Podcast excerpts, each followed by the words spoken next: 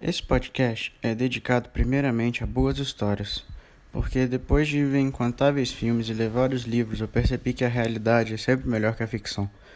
A história humana deixa qualquer série para trás. Então, o propósito é divertir e talvez despertar a vontade de saber mais. Os episódios vão tratar de acontecimentos históricos interessantes e mitologia quando relacionada a eles, em variados graus de profundidade e sem uma ordem sequencial. Ou seja, você pode ouvir qualquer episódio em qualquer tempo, sem precisar se preocupar com o resto do feed. E eu queria deixar claro que também eu ainda não entendo muito bem como funciona a tecnologia de gravação. Então peço desculpas pela qualidade técnica e um pouco de paciência nesse início do trabalho. Um outro detalhe: esse podcast não é e nem pretende ser uma aula. Então, talvez não tire coisas daqui para trabalhos ou vestibular sem antes dar uma conferida se bate com a visão que o governo quer que você tenha dessas coisas. Então, sem mais delongas, bem-vindos ao podcast História Mítica.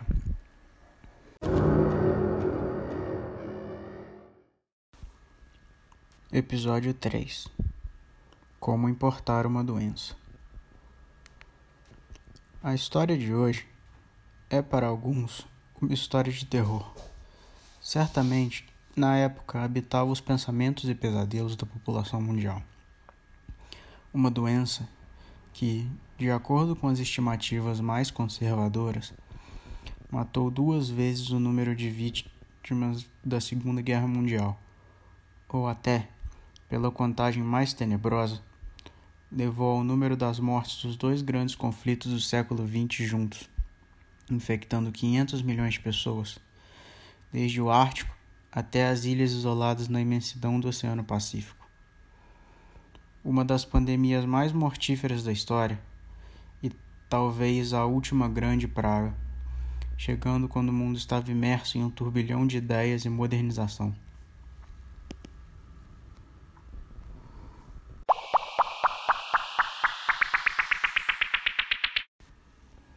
Pandemia é, tecnicamente definida, como o aumento ou surgimento de casos de uma doença em diversas regiões do planeta, drasticamente.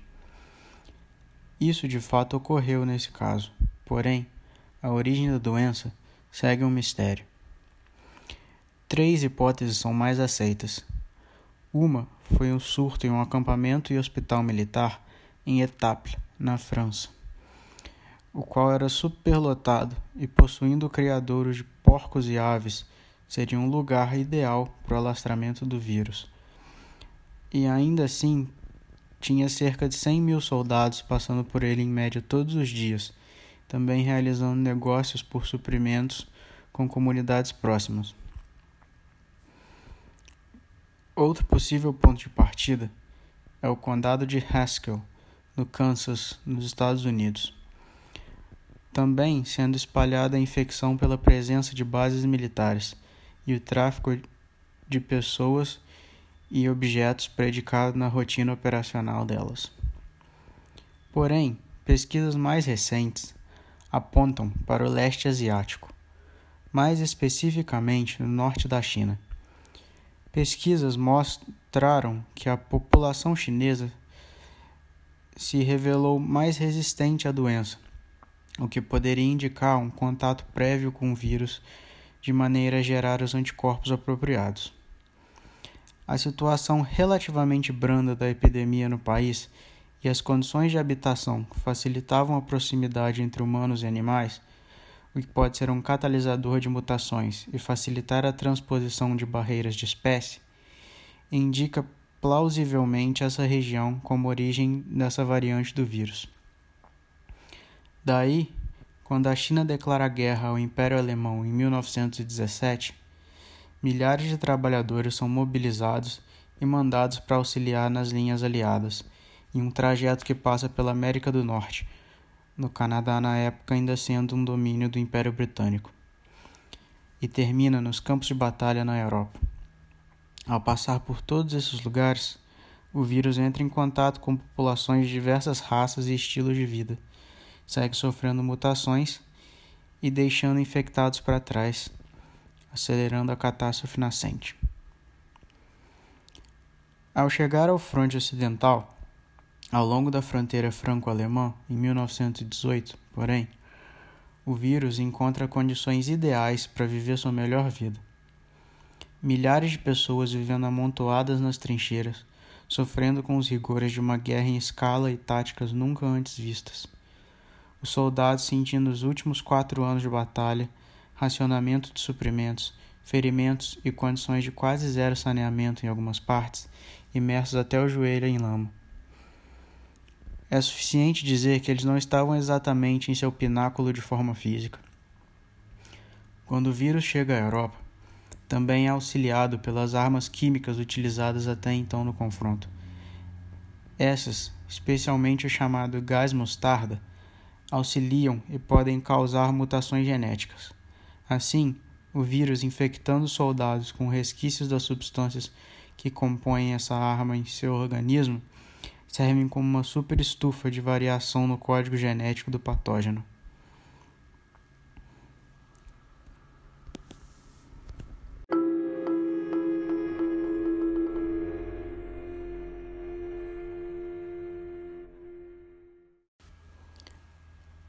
Ajuda desse conjunto de acelerantes, os casos e as fatalidades seguiram crescendo e a doença continuou ganhando o mundo.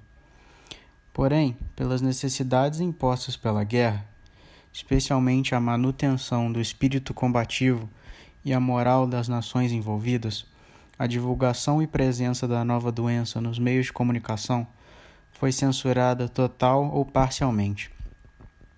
Isso mudou quando o vírus cruzou os Pirineus, entrando no neutro Reino da Espanha. Lá, a imprensa era livre para veicular o rápido e trágico desenvolvimento da epidemia, especialmente quando o rei Afonso XIII foi infectado. Assim, da Espanha, as notícias sobre a doença se espalharam, originando o equivocado nome que entraria para a história: gripe espanhola.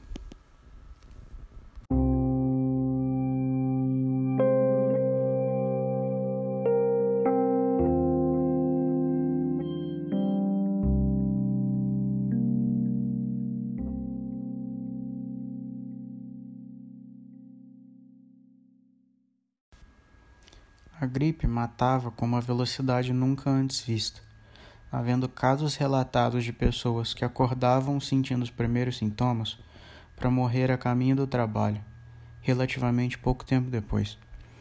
Os sintomas eram horríveis, os doentes desenvolviam febre e dificuldades para respirar. Essa falta de oxigênio podia chegar a dar uma tonalidade azulada aos rostos das vítimas. Tudo isso acompanhado de muita tosse a qual podia chegar a causar hemorragia pulmonar, levando a terríveis acessos de vômito e sangramento da, nas vias respiratórias. Enchendo os pulmões de fluido e sangue, as vítimas tinham um fim infernal do chamado afogamento seco, sufocando pela inundação das vias respiratórias por esses produtos da doença. O que mais assustava também era a habilidade dessa nova infecção de transpor os clássicos grupos de risco. Qualquer surto de gripe era de se esperar um risco para crianças e idosos, mas não mais que um incômodo para a população de jovens adultos. A gripe espanhola não ficou sabendo disso, deixando um rastro de destruição e morte entre aqueles que eram considerados como tendo a imunidade mais forte e sendo menos suscetíveis a esse tipo de infecção e graças ao constante movimento de tropas ao redor do globo em função do crepúsculo da Primeira Guerra Mundial, não houve parte intocada pela doença. Com a crise mundial gerada pelo vírus chegando ao seu ápice, os serviços de saúde dos países começaram a ser incapazes de responder com eficácia. Funerárias e cemitérios não conseguiam suprir a demanda, se tornando rara a realização de funerais individuais Muitas das vítimas se viram terminando em enormes fossas coletivas, uma lembrança macabra dos tempos da peste negra.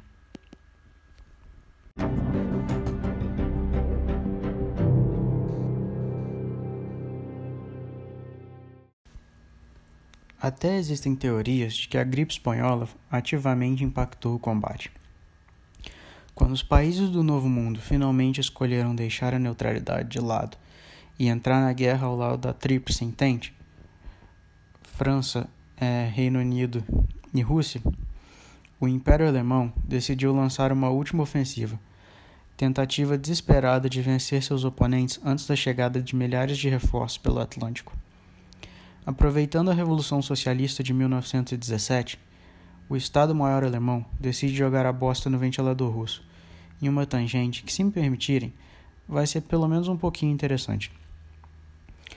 Quando a Revolução eclode, Vladimir Ilyich Ulyanov está em uma espécie de exílio na Suíça por envolvimento com atividades subversivas.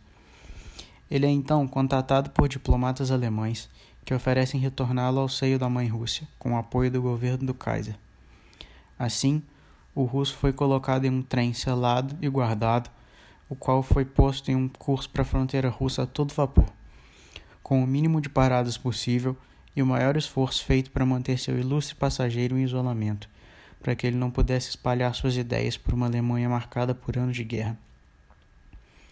Ao final da viagem, Vladimir Ulyanov é então depositado em solo russo, em tempo de participar no turbilhão de acontecimentos que assola o seu país. Ele entra de cabeça na revolução, usando seu pseudônimo mais famoso, Lenin. Essa é a história de como um esforço alemão para tirar os russos da guerra e liberar suas tropas presas no fronte oriental acabou fazendo com que eles ajudassem a Revolução Socialista, que de forma alguma ia voltar para mordê-los no traseiro no passado recente. Assim como fruto da Revolução e da queda da monarquia, a Rússia assina a paz com as potências centrais e sai da guerra. Com o contingente liberado por isso, comando alemão, como eu disse antes, planeja a operação que iria ser conhecida como Kaiserschlacht, a Batalha do Imperador. O plano, então, era basicamente tentar forçar uma paz favorável à Alemanha com essa última investida. E como isso se conecta com a nossa história principal? Exatamente. Como a doença chegou primeiro na França, o estrago nos soldados aliados, de certa forma, já estava feito e a epidemia estava até começando a diminuir. Porém, os alemães demoraram um pouco mais para ter contato com o vírus, o qual acabou se colocando como um obstáculo formidável ao avanço da ofensiva.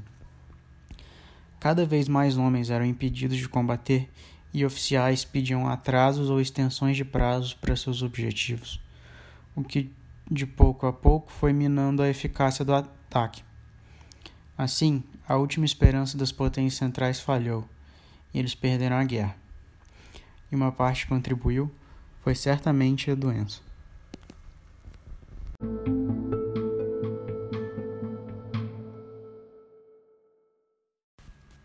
Então, depois de tanto estrago, morte e sofrimento, tão misteriosa e subitamente como o vírus surgiu, ele começou a desaparecer. A partir do final de 1918 e 1919, os casos foram diminuindo drasticamente até se tornarem comparativamente irrisórios. Várias teorias são utilizadas para explicar o acontecido. Os tratamentos e os médicos se tornando mais eficientes no combate à doença, mas o mais provável é que o curso das mutações genéticas que continuaram ocorrendo com o vírus começaram a ir na direção contrária, tornando-o menos letal. Porque, como parasita, não é do interesse dele matar o hospedeiro. Então, para a sobrevivência do vírus, ele se torna menos letal, o que, consequentemente, é bom para pessoas infectadas. Enfim, além disso tudo, as pessoas que foram infectadas e sobreviveram se tornaram imunes e passaram essa imunidade para as futuras gerações. Essas futuras gerações já tiveram mais uma vez contato com o vírus da gripe espanhola e se mostraram muito mais resistentes, pois em 98 pesquisadores confirmaram as suspeitas de que a temida gripe era o surgimento da H1N1, que assustou o mundo alguns anos atrás. O impacto que essa doença teve na época foi desastroso para o imaginário popular, tendo infectado o presidente eleito do Brasil, Rodrigues Alves, que morreu da doença em 1919. Também pegaram o presidente dos Estados Unidos, Woodrow Wilson, o primeiro-ministro britânico, David Lloyd George, e o Kaiser Wilhelm II da Alemanha, fazendo a ronda nos líderes das principais nações beligerantes. Suspeita-se que a doença tenha chegado ao país com os veteranos da guerra. E sim, por mais que a grande parte das pessoas não saiba, o Brasil lutou na Primeira Guerra Mundial, tendo inclusive assentos nas conferências de paz, as quais dizem ter sido afetadas também pela doença, já que dignatários proponentes de uma paz mais equitativa foram impedidos de participar integralmente das negociações, culminando no desastroso Tratado de Versalhes. O impacto da pandemia marcou a história recente humana e poderia ter marcado mais ainda, pois muitos ilustres infectados viriam a sobreviver para ter grande influência no século que nascia com a epidemia. Como um motorista de ambulância da Cruz Vermelha nos campos de batalha da França, o jovem Walter Disney, que viria depois a ser conhecido como Walt, projetando o possível impacto da doença até a infância das atuais gerações, um século depois.